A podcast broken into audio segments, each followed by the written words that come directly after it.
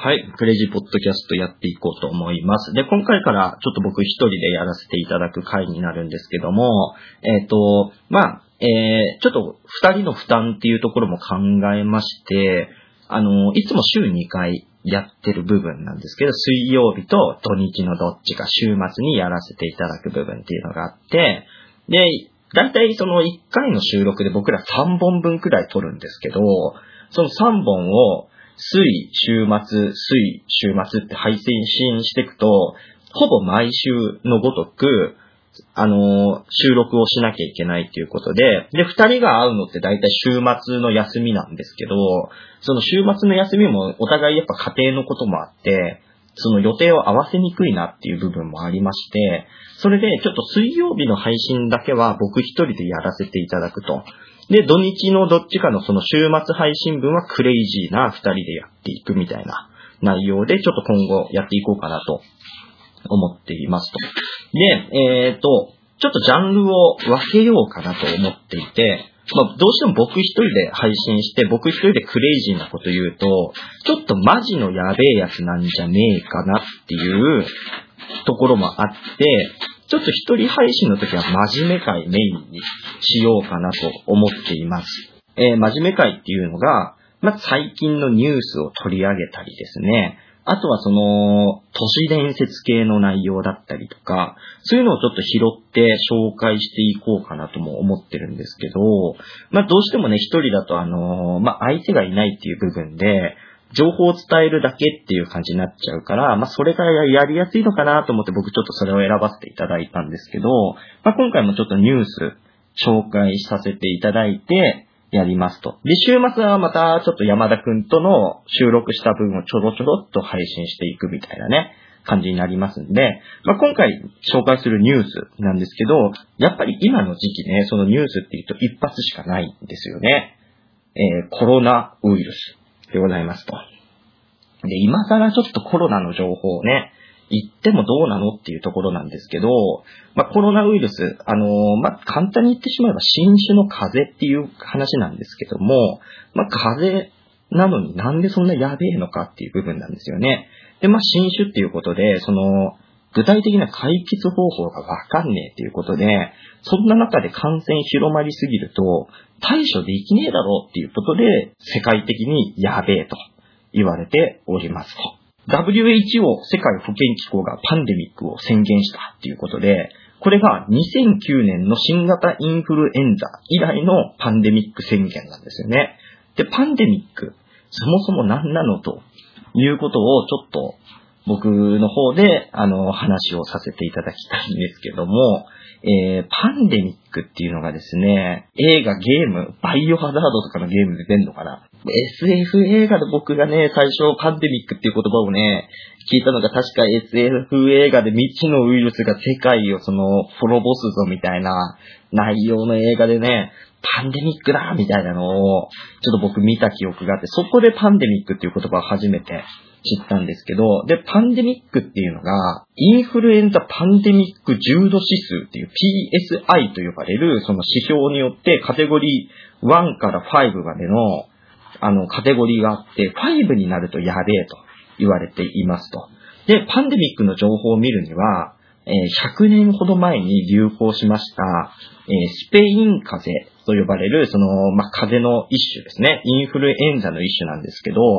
その情報を見ると分かりやすいということで、今回ちょっとスペイン風邪の方をまず紹介していこうかなと思っています。で、スペイン風邪、100年前ということで、1918年から1919年にかけて、世界的に流行したインフルエンザでございますと。で、これが先ほど言った PSI という指標においてカテゴリー5で最上位に分類されているということでめちゃくちゃやべえ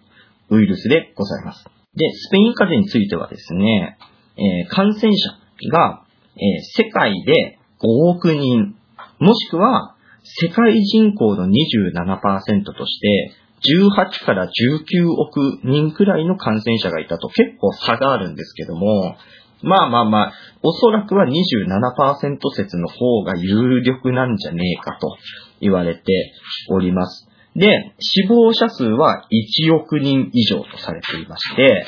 えー世界で、まあ、人類史上最も死者を出したパンデミックの一つであると言われております。で、なんでこのスペイン風邪って言われてるかっていうと、感染者の情報がスペインで初めて発表されたためにスペイン風邪という名前で呼ばれることになったんですが、実際の発生元は現在でも不明とされています。ただ、一説によれば、カナダにいたカモちゃんね、カモ。カモのウイルスが、イリノイ州の豚に感染したから人に移ったんじゃねえかと言われている。で、もしくは、えーコンピューター解析によって調べたところによると、1907年に発生したウイルスが進化して1918年のスペイン風邪のウイルスの元になったんじ、元になってるんじゃねえかと言われている説などもありまして、それは現代でもはっきりしていないものでございますと。で、このスペイン風邪、そもそも風邪、まあインフルエンザと呼ばれているのに、なんでなんでこんなに人も死んでめちゃくちゃかかったのっていうと、ちょっとね、そのまあ昔だからっていうこともあったり、インフルエンザに対してのその対処法がワクチンだったりっていうのがはっきりしていなかったっていう部分ももちろんあるんですけども、その最初に医療関係をぶっ潰したっていう部分がめちゃくちゃ大きくて、まあ最初なんか風邪っぽいなとかいう感じで病院にかかってきた人に対して、医者の方も、あ、風邪だね、みたいな感じになった時に、インフルエンザ、まあ新型のやべえスペイン風邪だっていうのを疑わないでこう、対処してしまったために、あのー医師とか看護師っていうのが、めちゃくちゃスペイン風邪にかかっちゃうんですよね。で、そうなると、医療体制が崩壊してしまい、その、病気を見る人がいねえってなって、で、もうしょうがねえみたいな感じでめちゃくちゃ感染しまくるみたいな。RPG で言うと、回復薬先に潰すと、パーティー全滅するみたいな感じになってしまって、その回復薬がいなくなっちゃったから、世界的に流行の拡大を防げなくなってしまったと言われております。なので、スペイン風邪のその教訓をもとに、2009年の新型インフルエンザ、まあさっき言ったそのパンデミックの話なんですけど、パンデミックの時には、えーインフルエンザワクチンっていうのを品薄になるんじゃねえかと、めちゃくちゃ言われていたために、あの、医療従事者に優先的に接種して、あの、そもそもの回復薬を、ま、守るぞ、みたいな感じになって、そのためにスペイン風邪ほど流行しなかったとも言われていますと。なんで、その悪いことが、その、めちゃくちゃ悪かったじゃなくて、次に活かすみたいなね、ところができてるんで、これは、その、まあ、当時のその感染した人たちからしたらめちゃくちゃ不幸なことだったけど、全世界の未来のことを考えると、いいことだったんじゃねえかと。も言われているっていうか、僕が勝手に思っていることです。なんで、その、やっぱりね、その人間っていうのは、文字とかがあるんでね、文献に残したりとか、後世につなげるっていうことができるんで、それでその過去の過ちっていうか、過去の事件をもとに、あの、次に活かせるっていうところがかなり強みなんじゃねえかと思ってますね。なんでこれのおかげで今回のコロナウイルスとかも過去のそのね、ウイルスの流行とかをもとに対処しているから、そんなに僕は追うことにならないんじゃねえかなと思っていた矢先、全世界でやべえやべえ言われているということで、ちょっとなんかね、その思ってたよりすげえんだな、コロナってって僕今更ながらちょっと思ってる部分がありますね。で、もう一つスペイン風邪のことで良かったことがあって、当時第一次世界大戦中だったんですけど、そのスペイン風邪がめちゃくちゃ流行ったことで、若者にかかっちゃうんですよね。若者がすげえかかってしまうと。で、その若者がかかって、スペイン風邪にかかってしまうと、戦争に行く奴がいなくなっちまうということで、そのため、もうちょっと、どこの国も戦争どころじゃねえな、みたいななって、世界大戦の終結が早まったという説もあります。で、なんで若者にめっちゃスペイン風邪かかったのかっていうのが、結構こう最近の研究で分かってきまして、スペイン風邪が若い、まあ、成人前後の人たちにすごいかかるらしいんですよね。で、なんでなんだっていうことで不思議だったんですけど、まあ、よくよく考えてみると、年取った人たち、年取った人たちっていうのは、過去にその風邪をひいたりとか、その風邪の中にインフルエンザに近いその病原体っていうかウイルスっていうのがいて、そのスペイン風邪にかかった時も、その時の抗体みたいのが体にあったから、重篤化しなかったり、そもそもかかんなかったりっていうパターンがあったらしいんですけど、若い子たちっていうのが、その風邪とかインフルエンザに似たウイルスにかかっ、記録がないっていうか、まあもちろん若いんでね、そういうのがなかったんで、免疫がなかったために、かかりまくっちまったということで、それでちょっと若い人をメインでそのスペイン風邪が流行しましたという記録もありまして、まあ、今回のコロナウイルスに関しては逆に若い子はあんまりその重篤化しないで、で、なんかその合併症みたいな感じで、その、もともと持病を持ってる人とか、あと、そもそもその体力のないお年寄りの方とか、っていうのが死んでいくみたいなパターンになってるんで、ちょっとそこはまた違ってくるんですけど、まずその、若い子たちもね、今そのインフルエンザのワクチン打ったりとか、ね、そういうのが徹底されてるんで、そもそもそういう、まあ昔と比べたらね、ちょっと違うんじゃねえかという気もしているんですけども、まあちょっとその辺はまだ未知の部分がありますよね。なんでその、全く症状がかかんねえ奴がいるのかとか、めちゃくちゃ重い症状になるのかっていうのも、一部の説ではそうやって体力がねえからとか、その持病を持ってるからだって言われてるけど、また別の情報ではその L 型とかそういうので、2種類の大きいコロナウイルスの中でも大きい分類があって、ウイルスのかかり方によっては長期化したりとか重篤化するんじゃねえかっていう説もあったりとかして、なんともその、はっきりしねえなっていう状況が結構続いておりますという感じなんですよね。で、コロナウイルスもその1回かかった後もう1回かかるっていうパターンもあるんで、それがそのいわゆるコロナウイルスが2パターンあるっていうことで、最初の1パターンかかった後もう1パターン連チャンでかかるみたいなパターンもあり、ちょっとその辺で言うと、今後の研究とかね、が見なきゃいけねえのかなみたいな状況が続いておりますという感じですね。コロナウイルス関係で、そのもう、まあ2、3個あるんですけど、もう1個ちょっと小だ小出しにしたいニュースがあって、そのマスクがねえぞって言われていますよね。で、マスクねえなーっていうことで、なんでそのマスクが品切れるんだよって思ってるんですけど、僕からしたら僕結構そのマスク否定派の人間で、マスクしたところでかかるもんはかかるべって思ってるんですよね。それはそのコロナだけじゃなくて、風邪だったりインフルだったりっていうのを、僕の今まで教えられてきた内容だと、マスクって自分が風邪ひいた時に口を覆うことでくしゃみとか咳をしても誰かに移さないっていうことで、予防っていうよりは感染を自分以上広げないためのものだと思ってたんですけど、今なんかマスクしてればコロナにあんまりかかんないみたいな感じで言われてるのがちょっと僕不思議でして、で、やっぱりその、研究っていうかね、有識者の人たちからすると、マスクのその隙間よりも、ウイルスの方が小さいから、マスクをしたところで防げるものではないし、目は開いてるから目から感染するとか手から感染するっていうパターンもあるから、マスクをしてれば大丈夫ってわけじゃねえって言われてるのに、どうしてそんなにマスクはみんな買うの？って僕ちょっと思うんですよね。まあもちろんその症状がない場合のコロナのパターンっていうのもあるんで、その症状がないコロナパターンで私がコロナかもしれないっていうことでマスクする分にはもちろんそれは僕いいと思うんですけど、そうじゃない。なんかみんなマスク買うから僕もマスク買うし、会社側でせめてマスクしようねって言われてるからマスクするみたいな感じの人たちが多い気がするんですよね。そうなると、ちょっとなんか僕的に違うんじゃねえかという気もしていて、なんかその、そんなにマスク使うし買うって僕は思っちゃうんですよね。それこそその、まあ、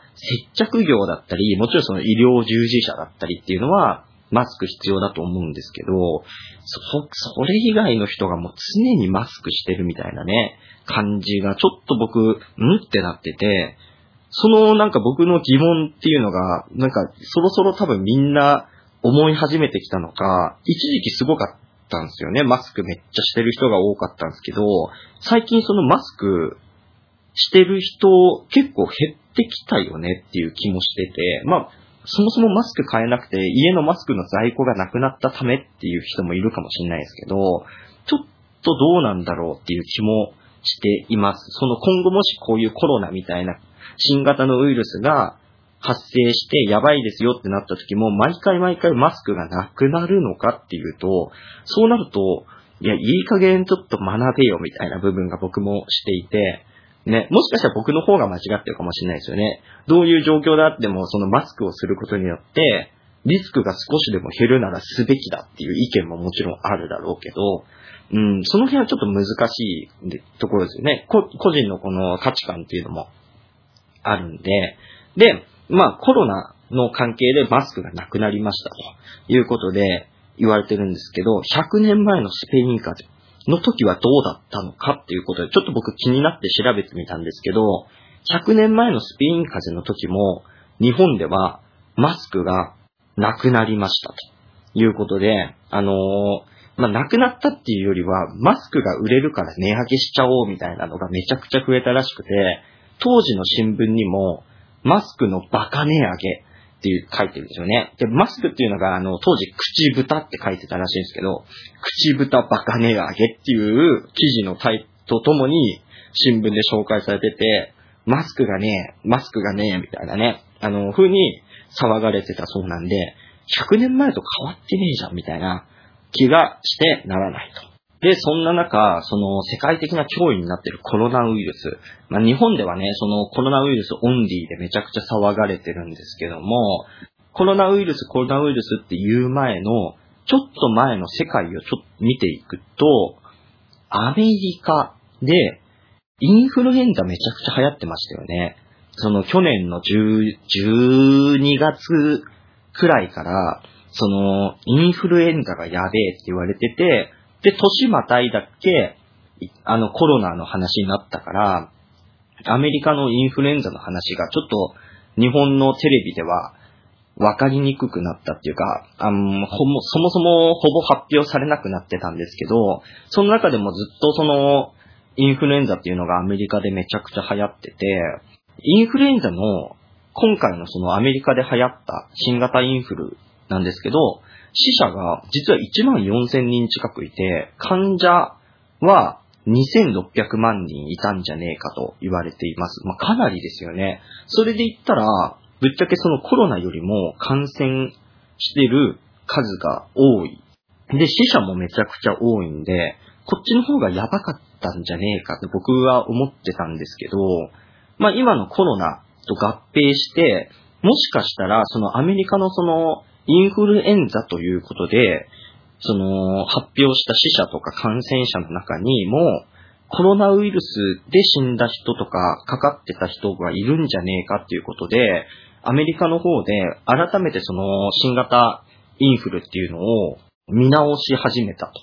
言われています。というのも、そのアメリカってその、簡単に病院にかかることができないんですよね。全員がその保険に入ってるわけではないし、保険料がめちゃくちゃ高いんで、その、まあ、基本的に僕らみたいなその低所得者に関しては、自己診断みたいなところがあって、うわ、この感覚インフルっぽいなっていうことで、その病院に行かないで、インフルエンザなんで会社休みますって感じにして自宅療養するみたいなケースが多くて、そのままあいつはインフルエンザだとか、で、そのまま重篤化して亡くなった場合も、あいつがインフルって言ったからインフルだろうみたいな感じで処理されちゃうらしいところもあって、それで、なんだろうな、なんか自己申告インフルみたいな感じの部分もあったりしてて、なんかそういうところの中にももしかしたらコロナウイルスが潜んでたんじゃねえかとも言われています。そういうことで、なんかもしかしたらその、インフルとコロナ合わせての死者1万4000、で、感染者2600万っていうパターンもあるし、そうなると、まあ、そのアメリカ、中国行き来してる人ももちろんいるんで、1月以降にそのコロナにかかっててもおかしくないパターンもありますし、もしその12月にそのかかって亡くなった人の中にコロナの所持者がいたとすれば、その中国での武漢で発生したと言われているコロナウイルスも、もしかしたらアメリカがファーストだったパターンもありますし、そうなると、なんかスペイン風邪と同じですよね。スペイン風邪っていう名前がついてて、そのスペインで初めて発生、まあ、感染した人が見つかったからスペイン風邪になったけど、まあ、今回もそのコロナイコール中国の部下みたいに言われてるけど、アメリカでもっと早くかかってた人がいるとすれば、アメリカになるし、もしかしたらそもそも中国が感染源かも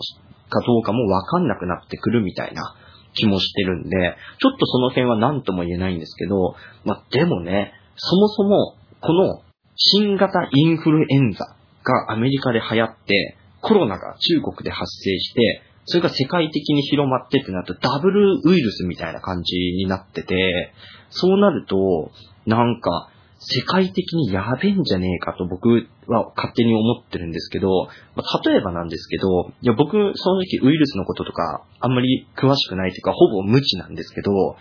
例えばコロナウイルスを持ってるっていうのと、アメリカのインフルエンザ持ってるみたいな人が、うまく濃厚接触したとして、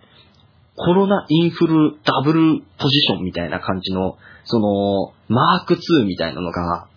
ウイルスとして出た時に、さらにそのコロナのいいとこ、まあ、人間的には悪いとこね、ウイルス的にはいいとこだよね、と、インフルのいいところを合体したさらなる新型みたいなね、パワーアップしたそのウイルスが出てくるっていうパターンももしかしたらあるかもしれないし、まあね、なんとも言えないんですけど、そういう、なん、なんだろうな、その病気のその危機っていうのは、かなりちょっと恐ろしいレベルまで来てると。まあ、人間のその、技術が進化していくっていう、その医療とか科学っていうのは進化していくんですけど、それと同じレベルで、ウイルスも進化し続けてるって思うと、めちゃくちゃ怖いですよね。で、そのインフルエンザとかコロナウイルスのウイルスについても、そのちっちゃくて見えねえっていう部分もあるんですけど、数で言ったら、半端ない数のウイルスっていうのを撒き散らしたりとか、まあ、体内に保持してるっていうパターンもあるんで、人間がなんかいろいろ考えるレベルじゃなくて、ウイルスのその生命本能の方が勝って、かなりその死者が出てもおかしくないというか、文明が滅んでもおかしくねえんじゃねえかとも、最悪のパターンではちょっと考えられる部分もあるんで、人事じゃねえなと思いつつも、正直コロナの症状に関しては、ただの風邪の、なんか、レベル高いバージョンでしょ？ってちょっと軽視してる部分もあったりとかして、僕の中で結構矛盾のなんか葛藤みたいのが結構あるんですよね。まあそんな感じのなんかウイルスの話なんですけども、その政府とか WHO とか、まあ世界的に、まあ自粛ムードみたいになってて、まあ不要不急の外出を避けるというのはもちろんのこと、その、まあお店が短縮営業になったり、そもそも休業したりっていうパターン。まあそもそもね、外出を避けて買う人がいねえんだったら、まあ、開いてて、開けてても、店開けててもしゃあねえよねっていうことで閉めるパターンももちろんありますし、あとはテレワークを推奨するっていうことで、まあ、自宅でできる限りできる仕事はしましょうみたいな感じになったり、もしくは小中高の学校を、その、やめましょうみたいなね、閉めましょうみたいな、早めの春休みを取りましょうみたいになったりとかしてて、もうその、教育だったり、経済だったりっていうのに、打撃を与え始めてるっていうのは、ちょっとこう、初めてのことだな、みたいな。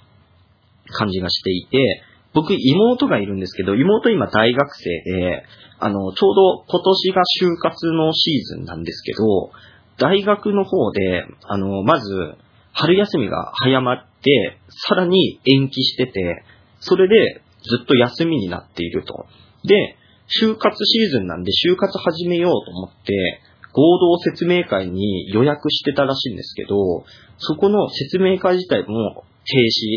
止になってしまったっていうことで、まだ正直就活を進められてない、具体的にその企業の方に話を聞けてないみたいなことを言ってたんで、そうなると、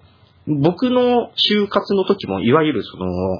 氷河期、まあ、第二氷河期って言えばいいのかな。なんかその、就職が厳しいよって言われてる時代で、まあ、景気が、景気があんま良くなかったんですよね。そんな感じだったんですけど、それ以上のなんかやばさっていうのが結構感じていますね。その、まあ、いわゆる株価ですよね。株価がめちゃくちゃ下がり始めてるっていうところもあったりとかして、そのニュースでももちろん取り上げられてる部分ではあるんですけど、正直、その、まあ、売れもしないもの、客も来ねえし、売れねえものってなったら、その業績も減るし、人件費だけがどんどんかさんでいくみたいな状況であれば、もちろんその株価っていうか、その企業の価値っていうところで見たら、下がっていくというところではあるんですけど、なんだろうな、そのコロナに対する不安で株を下げるっていう部分。まあもちろんあり得るとは思うんですけどね。うん、でも逆に言えば、今までが高すぎた、株価が高すぎたんじゃねえかっていう見方も僕はできなくもないのかなって思っていて、まあ今までね、なんかその、なんだかんだその経済的には高くなってますよみたいな感じで、ね、景気は上がってますよって言われてる中で、ずるずるずる、なんかそれを実感できないままみんな働いてた人たちが、コロナの関係で改めて冷静に戻って、適正価格に戻そうとしてるみたいな、見方も僕できなくはねえんじゃねえかと思ってて、まあ、正直その為替とか株っていうところで見ると、僕はあんまり詳しくないんで何とも言えないんですけど、常に右肩上がりっていうのはちょっと僕ありえないと思ってるんで、そこがちょっとコロナの影響で適正値、まあみんな冷静になり始めたみたいな気もしてならない気がしますと。まあ正直ね、株とかさ、その為替っていうのはさ、いわゆる投資家のその金持ちたちの部分ではめちゃくちゃ大打撃かもしんないけど、僕らみたいな一般人は、正直なんかあんまり影響はないですよね。で、コロナで休みになってラッキーとか短縮営業になってラッキーと思う人もいるんじゃねえかと僕思っていて、まあ正直僕はそっち側の人間なんですよね。休みになってラッキーみたいな。大手企業がその株価が下がったとか言われても、株持ってねえし、その企業のもの買うほど金もねえしとかって思っちゃって、なんとも言えない感じなんですけど、でも、その妹の話を聞いて、あ、そういうことがあるんだったらやばいよね、みたいな気もしてますね。で、一部の人によっては、その、それこそ、今年の4月から働くって言われてる人たちが、内定取り消しになるとか、その内、入社式、入社式っていうのを無期限延期にしますとかって言って、働こうと思ったのに働けないし、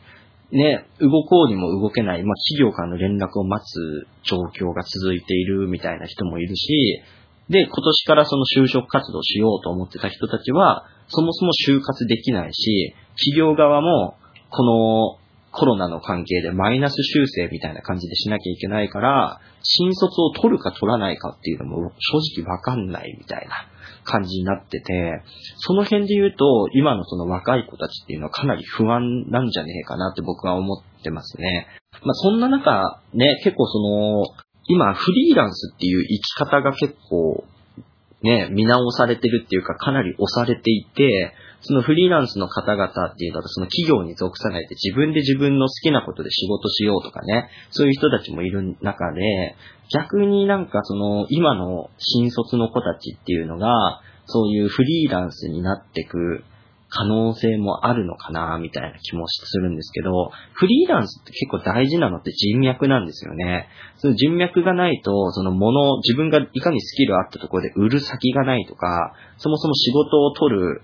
なんかパイプがねえみたいな感じになるんで、いかにスキルあったところで金稼げねえよっていう気もするんで、そのね、就活生とかね、その内定取り消しなりそうとかっていう人たちが、俺フリーランスで生きてこうみたいな感じになって、いざやろうと思ったら、あ、全然仕事ねえじゃんみたいな感じになったりもするんで、ちょっとそこを考えるのがどう選ぶかみたいな道を、今まで過去にないから、どんな大人たちも教えてくれない部分にはなってくるんですよね。僕も正直どっちがいいのかっていうのはお勧めできないし、妹の方にもね、ちょっと妹って結構美術系の大学今通ってて、絵描いてその、できればね、そのデザイン系の仕事やりたいとかって言ってるんですけど、それを今からフリーランスでやれって言っても、じゃあお前絵描けるけど、その企業、その仕事になるってことは企業から依頼されて、こういう絵を描いてくれ、こういうコンセプトに合うものをやってくれって言われてる中で、今まで自分のその課題に沿った絵を描いてきたかもしれないけど、それをその仕事用に案として出せるのかっていうのと、もし、あとは、絵だけ描いてたとしても、プレゼンできるのかみたいな部分もあるから、それが多分無理なんですよね。ほとんどの人っていうのが。まあ僕がね、偉そうにそう言っても、お前フリーランスでもなんでもねえのに、ね、経験もクソもねえのにさ、偉そうなこと言うなって思うじゃないですか。で、僕も、前のその仕事を辞めて、一回そのフリーランスっていうか、好きなことして仕事を、まあ金稼ごうかなと思ってて始めた時期もあったんですけど、なんか僕が今までの仕事で身につけたスキルって、正直その、会社のマニュアルとか会社のそのサポートがあってこそできてた仕事だなっていうのを実感して、いざそれを一からその組み立てて、で、かつ自分のスキルを売り込んで、で、こういう仕事できますよみたいに言うのってかなりハードル高いなって僕実感して、で、正直そのフリーランス無理だなって僕はちょっと思ったんですよね。まあ2年くらいなんとかやってみたんですけど、それでもちょっとその、仕事量に対して、まあもちろん自分の好きな時間に仕事できるっていうのはめちゃくちゃメリットではあったんですけど、それに対しての、その、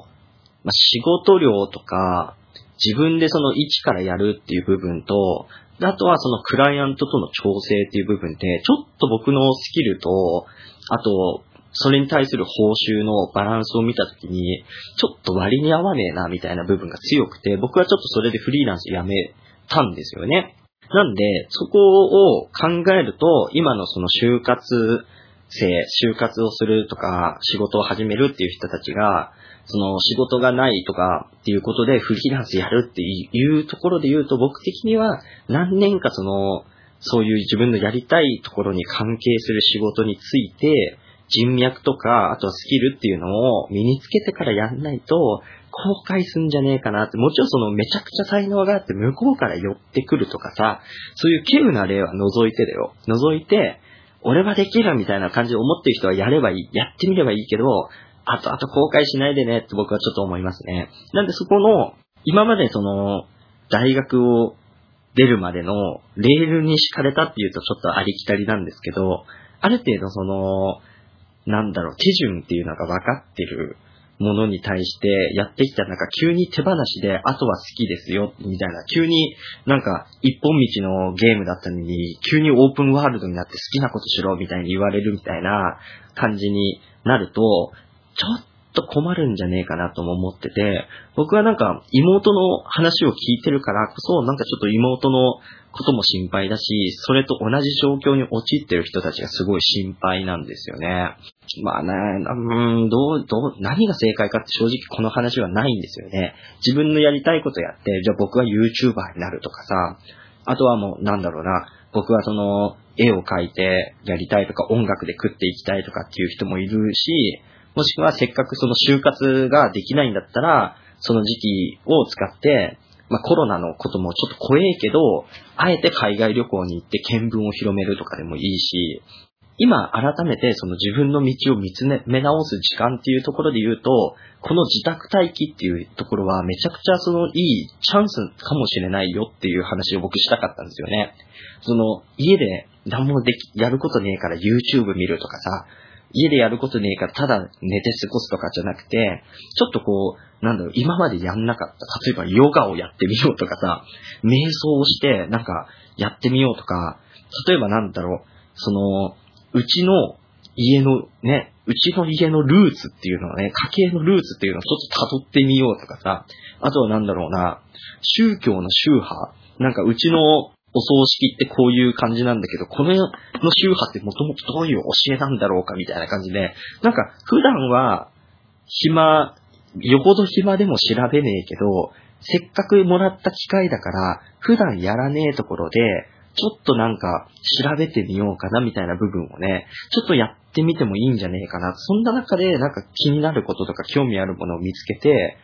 なんかそれに関する仕事に就くとかね、それに関することで稼ぐとかっていうのできるかもしれないし、僕は絶対やってほしくないのはただゴロゴロ寝て、ただスマホいじって、ただ YouTube 見て、みたいな生活はちょっと僕は若い子たちにはしてほしくないですね。もっとパワフルにね、ポジティブにね、やっぱ生きてほしいなって思ってますね。ね、なんで、なんかコロナだからみたいなのを言い訳にして、ね、何もしないっていうよりは、今ね、そのインターネットが繋がってる中、そのインターネットでね、できることってめちゃくちゃ増えてるんで、例えば、外に出たくないんだったら、電子書籍を買ってね、なんか本を読むとかさ、そういうのもいろいろできると思うんで、なんかいろいろやってほしいなと思ってます。まあ、かなりね、ちょっと僕、水曜日は真面目会ですとか言いながら、マジでなんか合わない、僕に合わないような真面目な話しちゃったんで、ちょっと自分でも引いてる部分あるんですけど、なんかね、本当になんか僕は、なんか自分の、自分がなんか大したことない人だし、自分の将来は、もうほぼ決定してるっていうか、ほぼなんか低レベルの低空飛行で、まあ幸せだと思うんですよね。僕は結構自分のこと幸せだと思ってるんですけど、なんかいわゆるその、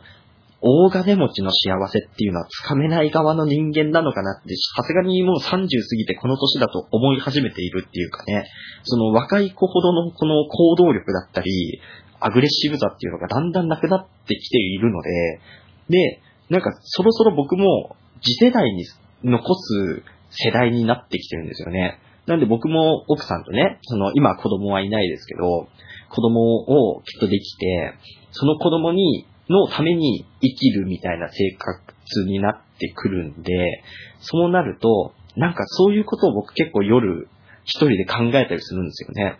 なんか僕の将来って、まあ、今まで僕生きてきたことに全く後悔しないんですよ。やってきたことを、やりたいことどんどんやって、まあ、失敗して、それを元にまた色々やってって、本当になんか好きなことやらせてもらったなとは思ってるんですけど、そんな中で、例えば、まあ、ありきたいですけど、そのハワイに永住したいんだよね。そのなん、なんかこう、ビーチが綺麗なところのね、すごい広い敷地の家でね、のんびりして、ね、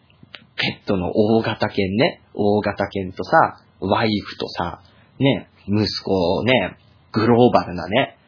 なんか何カ国語も喋れるような子供に囲まれて、何もしないでも金が入ってくるみたいな、いわゆるなんかその、大金持ちのね、悠々自適な生き方みたいなのは、それはもう1位さ。一番だよね。本当に。一番だけど、それはもう無理だと。現実的に見て無理だと。なった時に、なんかこう、今できる範囲で好きなことして、ね、好きなもの見て、好きなところ行って、で、好きなもの食べて、で、家族とさ、あとはね、うち猫飼ってるんで猫とね、のんびり過ごせたらいいなみたいな感じのレベルまで正直下げてますよ。理想っていうか、現実を見た部分ってね。それで幸せだなって思ってるけど、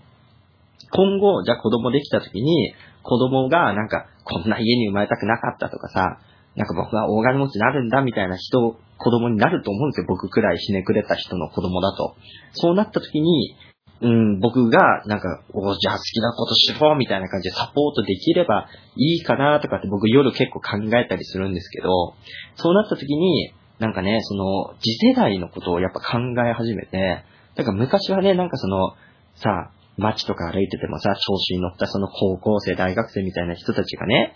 4人とかで並んで歩いててさ、なんでこいつら横並びで歩いて道避けねえんだよ、バカじゃねえのとかって思ってたりもしたけど、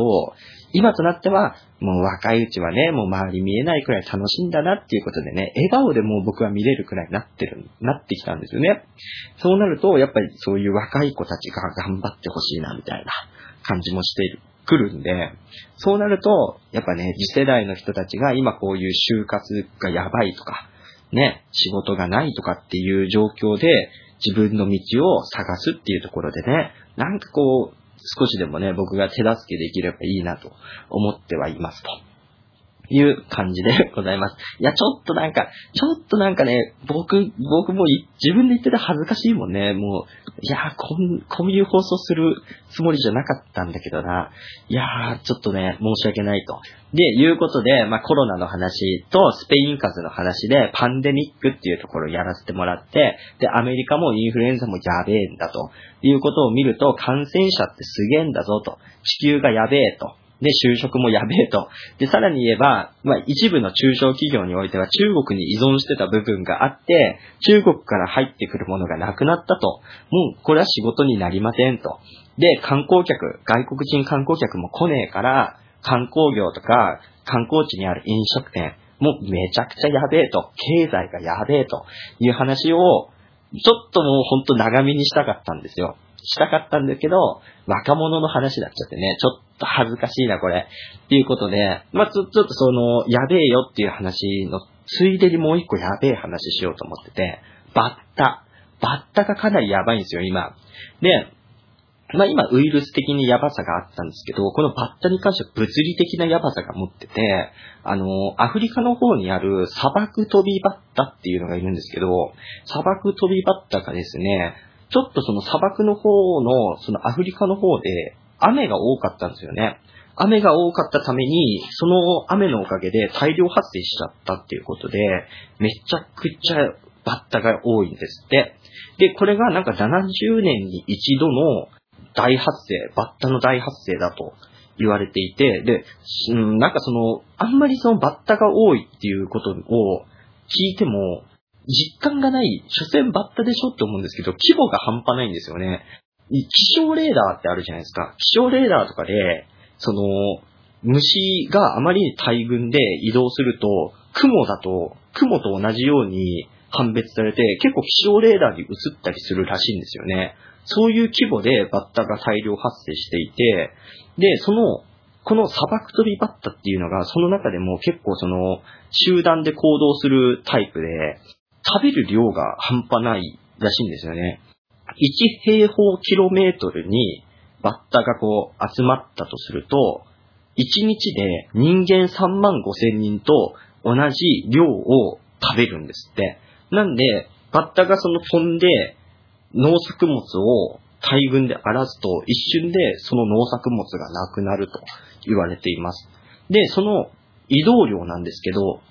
追い風追い風になって、バッタをサポートする風が吹くと、その風に乗って、だいたい100から200キロほど移動すると言われていまして、それで言うともう地球がもうバッタに食べ尽くされちゃうんじゃねえかというレベルで言われています。なんで今そのコロナで言われているのがマスクがねえとか、まあ、あとはガセネタなんですけど、トイレットペーパーがねえと言って大量購入進んでいると。で、ヨーロッパの方ではそれに合わせてなんか保管食料、缶詰とかっていうその食料品もなくなりつつあったりとかしてる中で、その、バッタが食べ物を食うと、食料危機も起きかねないっていうか、もうアフリカの方ではほぼ起きてると言われていて、なんでこのタイミングでバッタコロナインフルみたいなね、もうなん、トリプル X みたいな感じの状況が起きてる。神様のいたずらかっていうくらい、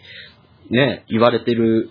ね、僕が勝手に思ってるんですけど、神様のいたずらなんじゃねえかっていうくらいの、なんか危険視があって、で、これが今アフリカにいるんですけど、中国にも来ると言われていて、中国がなんかその状況でバッタ来るとやべえと言われていて、で、中国に結構僕らも食料っていうのが、その、依存してる部分が多いんで、中国まで進出して何も対処できなかったら、正直日本の食料っていうのも終わるレベルなんじゃねえかと思われています。で、